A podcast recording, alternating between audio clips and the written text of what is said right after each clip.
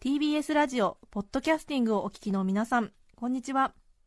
安住紳一郎の日曜天国アシスタントディレクターの刈谷陽子です日天のポッドキャスティング今日は423回目です日曜朝10時からの本放送と合わせてぜひお楽しみくださいそれでは11月15日放送分安住紳一郎の日曜天国11時からのゲストコーナーをお聞きください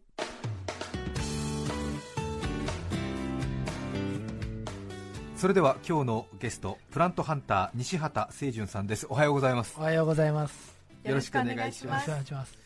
西畑清純さん西畑は畑の方はあれですね白い田んぼの方のそうですそうですそうです。はい西畑さんですが、はいプラントハンターはい。へえ1980年昭和55年生まれ35歳兵庫県のご出身です、はい幕末より150年続く花と植木の卸問屋花うの5代目世界の珍しい植物を探し求めるプラントハンターとして数千種類の植物を収集2012年に空植物園を設立さまざまな企業や団体と植物を使ったプロジェクトを行っていらっしゃいます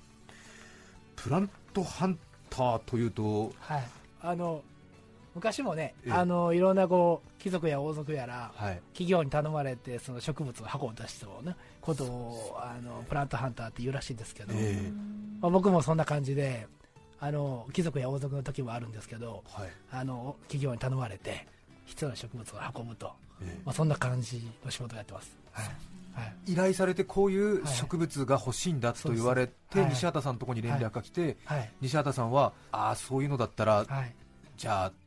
アジアのあの辺に行ったらあるかもしれませんと言ってまさに行って、はいそしてそれをはい取ってはい日本に帰ってくるあるいは海外に届けるそうですねあのただまあ全てがね、はいえっと、自分で行けるわけじゃもちろんなくて、えまあ、スタッフを使ったり、えまあ言ったらそのうちに出入りしている職人とか仕事の業者を使って植物を集めて、えまあだから卸業なんですけどね要は、はあただもちろんその卸業って言うてもまあ普通にこう今の時代ねクリックすればええ珍しい植物も買える時代ですから、えまあそういうこうなんていうんですかクリックで買えない植物っていうか、うんそういうものは自分でちゃんと行ったりしては取って届けるとそうはい、ああとはなんとなくはい、法律の問題とかはクリアできるんですかいやほんまそうなんですよあの海外から植物持ってくるっていうのは、は一個のちっちゃい植物をこう輸入するだけでもねええ日本にね、なんか言ってみれば国と国との契約なんですよいはいこの国からこの植物を日本に持ってくるときはええどういう条件がいりますっていうのが全部決まってるんですよねはあだからすごい厳しい国際法でえあのこう決められてる中でちゃんとそれを申請してえなるほやらないといけないなんか何も考えてなさそうどいややいなやいやいやあのなんかすごい疑ってるような感じのいやいやいやそうですよね、あのパッと聞くだけだと、はい非常になんか法律を軽々と超え る、のワイルドなね風貌でいらして、髪だけ長めで、絶は対い、か、何も考えても持ってきてなさそう持ってきて持って持ってきてそうって思われるよく思われるんですけど繊意細外なにそこは、はい、そうですよね、一個でも失敗するとこの仕事できないんで、そうですよね。しかも各国言葉も違う中そうでですそうです大変ですね。まあそうですね、ええはいいろいろあれですもんね、絶滅するかもしれないはい職種だとか、はいいろいろはい権益の問題とかあって、そうですそうですはいはあ、じゃあそういうところの知識もないと、そうですね知識がまず必要っていうか、うんうんその都度じゃあ現地の、はいあの言葉がわかる人も雇ったり法律わかる人と協力してもらったりしながらやるんですか。それ2パターンあってですね、え一1パターンは言ったらあいっぱいこう常にオーダーがこうなんていうんですか行列作ってるんですよ、ええでその行オーダーをこなすためのに調達する植物は、ちょっと現実的な話するんですけど、もう英語がちゃんと使える業者じゃないとやらないんですよねう、んでもう一個の収集家としてね、まあ、3000種類ぐらい、まあ、あの植物育ててるんですけど、はいそそのこの植物は売れなくてもいいから俺が欲しいっていうものに関しては、まあ、その言葉が通じなくても、まあ、自分で行ってうん少しずつ収集してると、まあ、そういう感じですね、もともと生まれたはい、卸問屋、植木の卸問屋、花うさんははいどういうご商売なんですか、それもねあの要はちょっとあのもちろん150年前ですから、うんどんどんその時代によってねこう変わってきてるんですよ最初はなんか大阪の方に、まあ、兵庫県なんですけど、えあのリヤカーを引っ張っていって、はいい、ろんなものをこう仕入れてええ地元持ってって売るところから始まって、でも2代目が、まあ、あの明治の時代にえ当時珍しかった温室を建ててねえで何をしたかって言ったらこうその頃ってあの文明開化でほら、はい百貨店とかが立ち始めた頃で,、えでその時に百貨店ってこういろんな花とか木とか飾り始めたんですよはで俺のひいじいちゃんなんですけどうん何をしたか言うたら例えばなんか春のものを売り出そうと思ったら百貨店ってほら流行るより早いめにこう売り出すじゃないですか、ええそれに合わせて温室に冬にもう切ってきたり取ってきたその桜とかいろんな梅とかの枝をはい温室で温めて早く咲かしてあでひとでその季節感を先取りしてそうそうそうみたいなデパートにはい貸し出した売った歌、はい、そういう事業をが、まあ、まあ開花調整って言うんですけど、えもう結構観賞用のね少なくとも植物をそう開花調整早くしたのは一応日本で一番というか世界で一番早いえってそれは相当アイデアマンというかそうですねはいねえ明治のそうなんですそううんなんですちょっと先に咲かせてはいまだ他に桜が咲いてない頃にそうですそうですそうここのデパートのはい飾られてる桜だけ咲いてて、ですよねそして売れますよね商品がねそうなんあでるすもよのが大ね層儲かったらしいじゃあ結構あれですねやっぱり西畑一家は山っ気っていうかこう、 はい当ててやるぞっていう感じ は DNA としてありますねまあねなんかアバンギャルドのことやろうと思ってね、ええやや人の違うとことやろうと思ってるわけじゃないんですけど、ええまあちっちゃい会社なんでこう大手がやれないこととかやらないこととかまああと植物好きっていうのでええマニアックなところを攻めてきた感はやっぱあるかもしれないですね今は年間こういうはい植物探してくれっていうオーダーはどれくらい入りますかえっとねまずプロ向きのふプロの花屋さんとかええ造園屋さんとかデザイナーさん植物業者さんに卸すけん注文を受ける件数は1日やっぱ10件近くはあるんでええだから2000件ぐらいは年間に平均するとやっぱり営業日でねあるんですよはでプラスその卸業だけじゃなくて今その空植物園っていう、うんこうトータルでねあはい相談に乗るプロジェクト単位で受ける仕事があってそれもまあ年間70件ぐらいやらせていただいてるんで、はあはいまあそんな感そうですか具体的にはあれですか名前とか砂鉄化のこういう感じではい葉がもう少し重たい感じじはいではいこう全高がはい20センチぐらいみたいなそういうオーダーがあそうありますありまます、すへはえい、誰も持ってないの欲しいみたいなそういうアあバウりトますありますああそうりでますすごい曖昧なのもあります全然ありますすで探してきて、はいこれどうって言って、はい喜んでもらえると嬉しいなってはいいう、もうそうそうで すねなんかそのなんていうんですかねこう、ええほとんど大体そういう需要が発生すると、はいまずそのほら花屋さんなりこう、えグリーン屋さんなりうええ受けるじゃないですか、はいオーダーをええ問屋さん、そして大体市場か産地に問い合わせるんですよ、はい問屋かね、えでそこでまあ仕入れるか仕入れられへんかとか、はいあるかないかってリサーチしてもらうんですけど市場や問屋や産地になかったら、はいその市場や問屋や産地はうちに聞いてくるんですよえなるほど調達できないかってつまり流通に乗ってない植物専門なんで、それをずっと長年やってきたっていう感じですかね、はいじゃあ本当に日本全国困ったら西畑のとこに行けっていうもうそうあいうことのですねいそうですねいありがたいことにそうやって呼ばれてあの、うん来てたからまあ一応なんか生き残れてるといいうかやいやいやご謙遜だと思いますそんだけ長く続いたんかなとは思いますね、そうですかはい、さてそんなプラントハンター西畑清純さんに今日紹介いただくテーマはこちらですプラントハンター記憶に残る植物まずは一気に紹介しますプラントハンター記憶に残る植物その1海を渡った世界最大の木その2幻の極楽鳥花その3世界に一つだけのひまわり以上の3つですまずは記憶に残る海を渡った世界最大の木はい、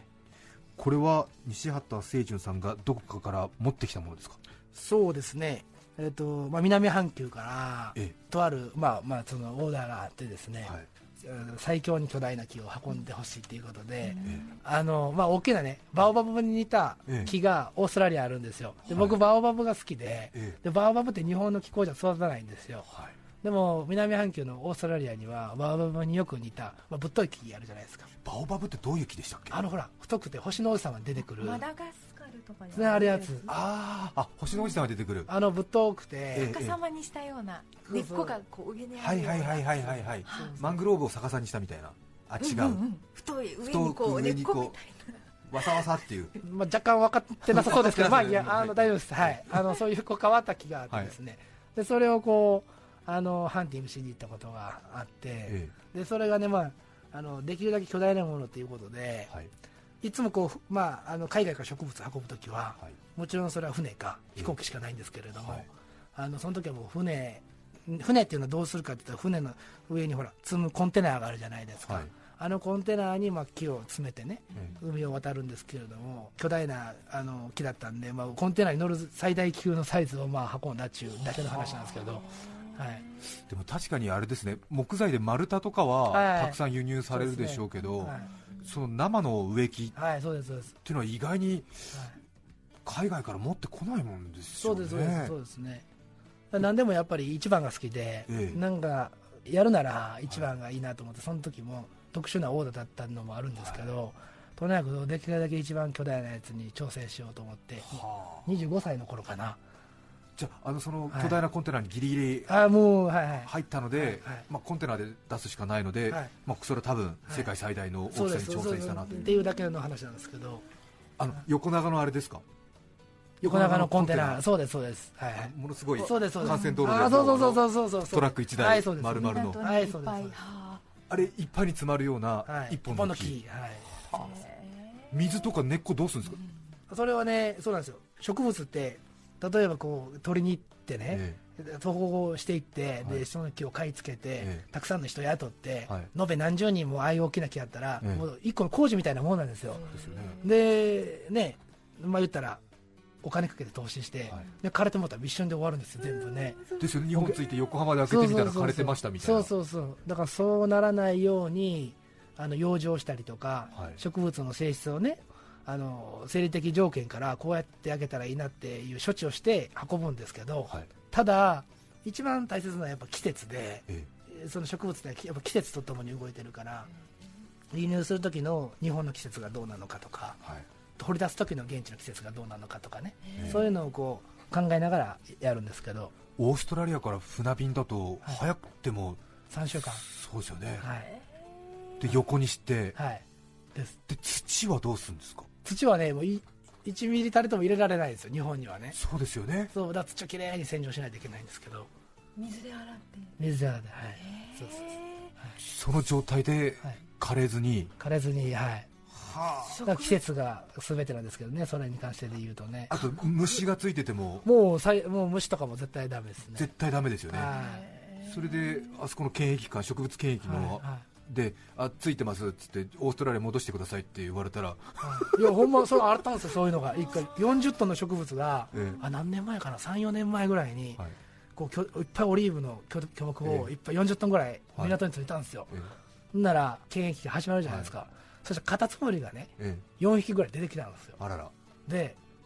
これはダメです清純さん、はいあのもうこれはこうガス普通そういうミシが見つかった時ガス処理してはい消毒してから日本に入れたりするんですよ、ええだから普段こう入海外から入ってくる果物とか野菜とかっていうのは、あそういうふうにしてやるんですけど、ええその時はタタツムリが出てたからもうこれは絶対指定外地だから入れれません、は送り返すか焼却処分してくださいって言われて、い、はい1000万円以上損したことがあってねそうですよね、あまあ、カタツムリ4匹とはいえそう絶対入れられませんともうそれからスペイン行った時にもうエスカルゴとか料理出てくるともう腹立って、もう絶対食うかっていやいやカタツムリに罪はないいじゃやないですかあそうですね確かにそういやいやいやいや本当だなカタツムリに腹立つでああかんのよでもやっぱりそういう、はいまあ、ノウハウというと簡単すぎますけどやっぱりやり方とかはいそうなんですよありますよねいやそうですよはいさて西畑清純さんに聞く2つ目プラントハンター記憶に残る植物幻の極楽鳥花はいこれは漢字で鳥花と書いて鳥花ですがそうですね何ですか極楽鳥花というのはまあ極楽鳥花って言ったらねバード・オブ・パラダイスとかストレリチアっていう名前の方が親しみがあるんかもしれないんですけれども、あのまあ、観葉植物で結構ありふれたもんなんですよああそうですか南アフリカのから出てえ出大大出世して世界中で今こう観葉植物とか切り花とかでえーえ生産されてるやつなんですけど、はいまあそういう一般にありふれたその植物のでまああの、まあ、鳥みたいな形してるんです花がねはいで普段はまあオレンジ色してるんですよえでそれがこうあ何やったかな10年か15年ぐらい前にその黄色の花の色のややつがレモン色のやつが見つかったって薄いレモン色のやつが見つかったっていうのあのあれがあってそうするとその普通3000円ぐらいでね、はい1メートルぐらいの植物がええ3000円や5000円で売り買いされてるのが、はいそのレモン色のやつが150万円の値段がついたんですよ。はいおーそれはやっぱりその収集家たちの中はいでプランター反対、ええつまりありふれた植物でも新しい色のを見つけると、ええそこにものすごくそうですよねあの価値が見出されるとええプラントハンターたちがすごい高値取引するんですけど、はいで俺がそのタイの、まあ、仲良くしてる大学の教授がいてね、はいまあ、タイで一番のランドスケープデザイナーって言われる人なんですけど、ええその人に聞いたら白花があると白いのがあるんです白花もっとすごいこれはすごいと思ってね、はレモン色で150万値段ついたんやったら、白花はとんでもないとしかもそれをこうパテントを取って特許と申請して生産して切り花とか観葉植物しょ出したらこれ人儲けできるなと思って まあそうアメリカからいっぱい仕入れたんですよその出元からいえで何株やったかな80株ぐらい仕入れてえ3年ぐらい育てたんですよえはいほんなら3年後にこう花が咲き始めたらええ全部オレンジ色やったっていう一番普通の普通のやつだっ 普通の2000のや つをたそうそうそういっぱい、ええそうそうそうミニチュアダックスフントがあのダックスフントなんだっていうそうそうそうそう。そうそういうのすごい難しくってね、目指し植物見つけてもこう子供産ましたら、その親が例えば白バナの遺伝子持ってても、はいはい子供産ましたら先祖返りって言ってね、ええええまた新しく戻っちゃう時もあるんあーですなるほどよ、戻らない時もあるんですけど、ええまあ、そういうのがもうプラントハンターたちのこう一つのこうなんていうねの夢というか、それははい白が咲くだろうと思って仕入れた80株はかなかなりの高値でお仕入れたんですそういうことなんですよ、そういうことなんですよ、それはうんそういうことなんです。それはショック甚だしいですねそうそうそうそうえそうえいうことなんですその咲いた時はどうでしたかいやなんかもうつぼみの段階でもあのあいっぱい咲いてきたわけじゃなくて、ポツポツ咲いてくるわけですよえ。えだから、一株咲いて、あ、オレンジ色でしたよ。あ、そうかそうか。まあまあまあ。あなるほど宝くじが80枚あってそうそうそう当そたう。るどれか当たるかなみたいそうなこれからほんなこれからその翌月にいっぱい咲きちょこちょこちょこまあまあまだまだ半分残ってるし大丈夫やわまだまだいけるわうんあいつそうそういう感じです80が全部オレンジ全部オレンジ色そうですかそうそうでもそうですよねオレンジ色だと、まあ、2000円ぐらいででレモン色だと150万そうですそうです白だとそれはそれはそうですよねしかもそれがほら普及する品種になるとえ植物のあのなんていうんですかアイデアとかなんかと一緒えでえ自分が見出したり選抜って言ってねえはいこの植物は別の品種になると思って、その人の手の努力によって新しい品新品種って認められるとはあ特許みたいなの取れるんですよそうですよ植物のあんのえでその特許さえ持ってたら、ええまあ、結構ねあの、うん普及した時にすごいすごいことになるなって一瞬思ったんですけど白い極楽鳥花ってのは本当にあるんですかいやないいどっかや分かんないですだから見たことないんですよにはあそうなんそうなんでもじゃあ西畑さんは心のどっかでまだそのいやもう全然なってますはいですよね、ええはいオランダのチューリップとかすごいお金になるらしいですよそねうなんですよ昔とか特に新しい色作ったらっていうねはい、そうですね。バブルっていうかね、ええ経済のバブルを引き起こしたのもチューリップの花が最初なんですよ。あのオランダなんで。投機目的でいそろういろでやす、そっうたでりす、しそうてるです。そうですよね本当そうです、そうです。さて西畑清純さんにお話を聞いています、プラントハンター記憶に残る植物最後は、はい世界に一つだけのひまわりはい、これも何か夢のあるようなお話ですがそうですね。なんか、その、さっき言ったみたいに、もう世界、僕本当、日本の植物とか、なんか、熱帯の植物とか、温帯の植物とか砂漠の国の植物はあんま関係なく全部好きなんですよ、はいあの植物がね、うんあのまあ、嫌いな植物ももちろんあるんですけどでいろんな植物こう変わったものを集めたり、はいあの変わってないものもまあいろいろ集めてる中で意外にね相当思い入れの強い植物って意外意外にその身近にあってですね、でそれがあのひまわりの種類なの一つなんですけど、どんひまわりが好きなんですね、そうどんなひまわりかっていうと、えなんかこのうちしか持ってないひまわりがあってねそのひまわりって普通ほら日の方に向向くええ青いと書くじゃないですか、はだからこう顔があるわけですよえね、でもうちが持ってるひまわりっていうのは球体なんですよ全部がこはうまん丸いいそうですねあの毛糸の帽子のぼんぼりみたいなう、そうですそうです、ええああいう感じのひ,、まわりをええたまたま34年前にうちの職人が身近で見つけてあこれは兵庫の花うのはい職人さんが見つけたんで見すつけたんですか、はいそうですそうですへそうえなんですそうなじゃあこれは花うしか栽培できないそうですそうですでそれ今7年ぐらいかけてええずーっとこう、あの新種選抜をしてる途中でああそうですかそうなんですなんていう品種になるんですかひまわるって名付けたんですよひまわるひまわるあなるほ気どが回るもうボールなのではいそうです、ええあらこれは突然変異ではい、急にそうです見つかったんですかあのさすがよくご存知で、ええその突然変異で、たまにそういう、ね、何万個た、例えば種をまいたら、い1個だけ変わったやつが出てくるとかっていうのはやっぱあるじゃないですか、ええそういう感じで突然変異出たものを、これは遺伝するかもしれないからって言って、まあ、種をまいまき続けたんですよ、はで、1年目は2割ぐらいの確率やったのが、ずっとこう優秀な遺伝子をずっとあの継続してね、あの選んで毎年やってたら、は今は9割近い、9割もっとかな。そうですかそう種まけば100確実にその球体のひまわりが出るようになってきたと、まあそういうやつもう流通するのもじゃあそうですねなんかちょっと球体の菊のような感じのそうですそうねですまさ線に香花火のこううんシュッパーって散る感じのような感じのそうですそうですでも黄色はひまわりの色ですからなんかいいですねこれね元気が出るんですよこれす大きさもごく結構あるんですかそうなんですあそれも実はひまわりをこう選抜する傍らでもう一個うちが前から作って巨大なひまわりがあるんですよえそのそんなに巨大なひまわりと掛け合わせて巨大ひまわりドッジボールぐらいの球体のひまわりを作れないかなと思って今ずーっとやってるんえですへ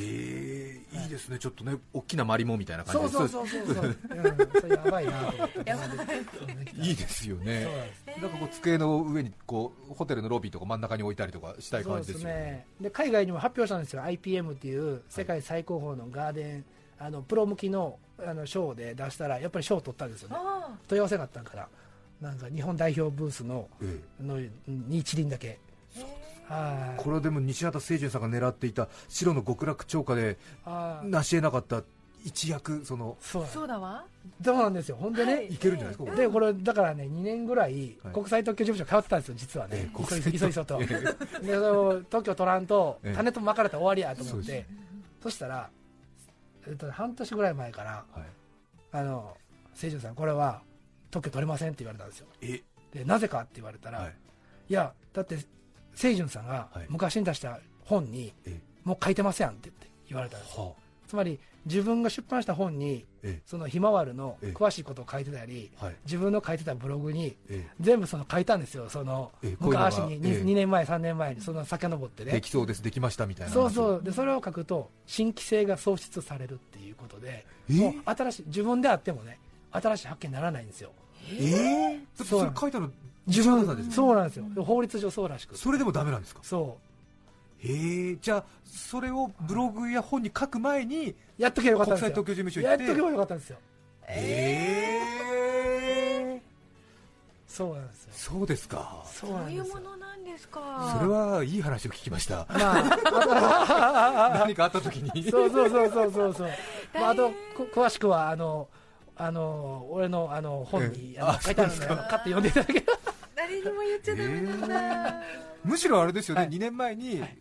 自分が一番最初に言ったことですって逆に証明になりそうなもんですけどねそうですねそうなん ですよ。それがねねあのダメならしいんですよね。何度も戦ったんですけどね、非常にまあそれもねでもまあひまわるみたいなえスケールのでかい花やから。ええまあお前ここなんかせこいこと考えて金も考えるなって教えられたんかなとえ思うようにしてたらまあいい話になるかな ともうあとあれですよね、はい趣旨が出回らないようにもそうそううそう カチッとこうねそうですねそうですでも名前をつける権利とかはありますあよまあねそれはもちろんありますよそうですよねそれはそんな特殊なことじゃないんですけどね、はいうんいやでもひまわるはい、があちらこちらで見かける日が将来近く、え来年もしかしたらすごいところでねひまわり畑を作るかもしれないです今ちょっとそういうタイアップの話もしてるんでそうですひまわり畑をねイベントをはい楽しみですねそうですね 今日はプラントハンターの西畑清純さんに話を聞いていますそれではここで一曲お聴きください八王子市のよそじの女さん40歳女性の方からのリクエストですありがとうございます花花さよなら大好きな人11月15日放送分安住紳一郎の日曜天国ゲストコーナーをお聞きいただいています著作権使用許諾申請をしていないためリクエスト曲は配信できません引き続きゲストコーナーをお楽しみください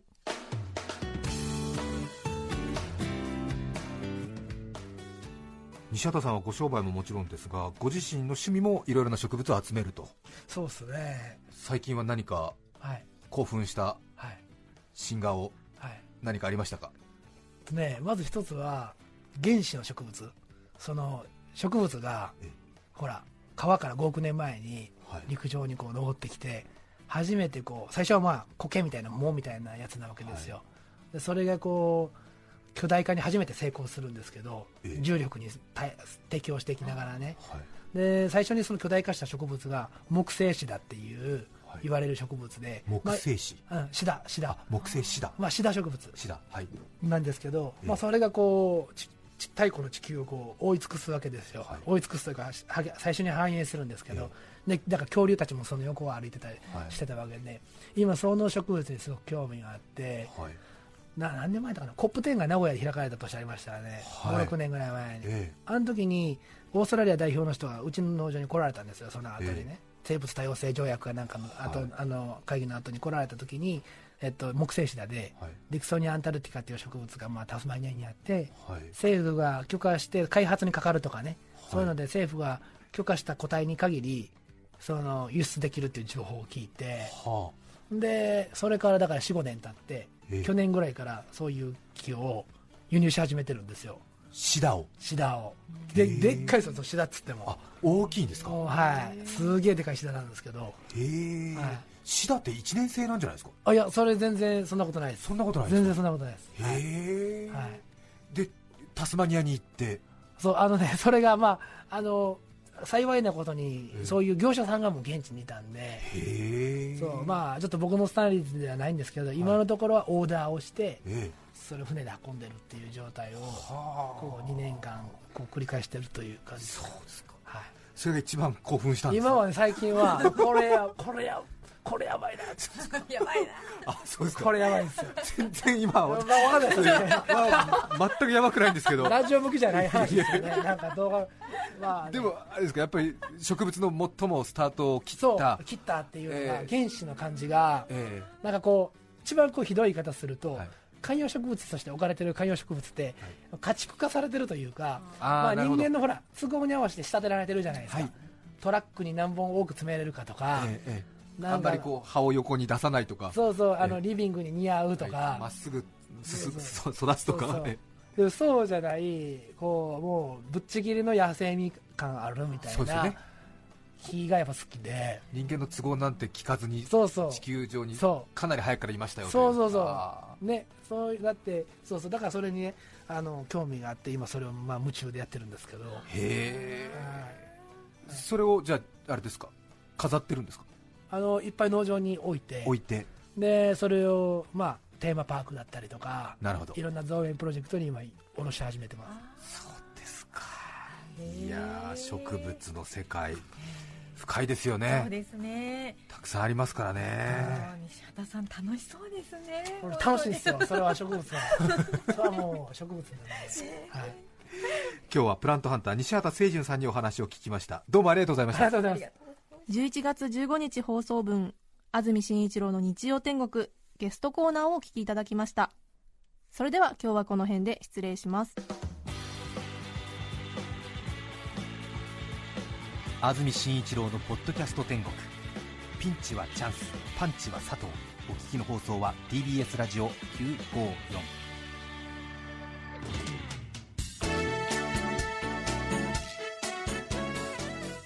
さて来週11月22日の安住紳一郎の日曜天国メッセージテーマは「料理と私」ゲストは鉄道写真家河野隆さんですそれでは来週も日曜朝10時 TBS ラジオ954でお会いしましょうさようなら安住紳一郎のポッドキャスト天国これはあくまで試供品皆まで語れぬポッドキャストぜひ本放送を聞きなされ TBS ラジオ954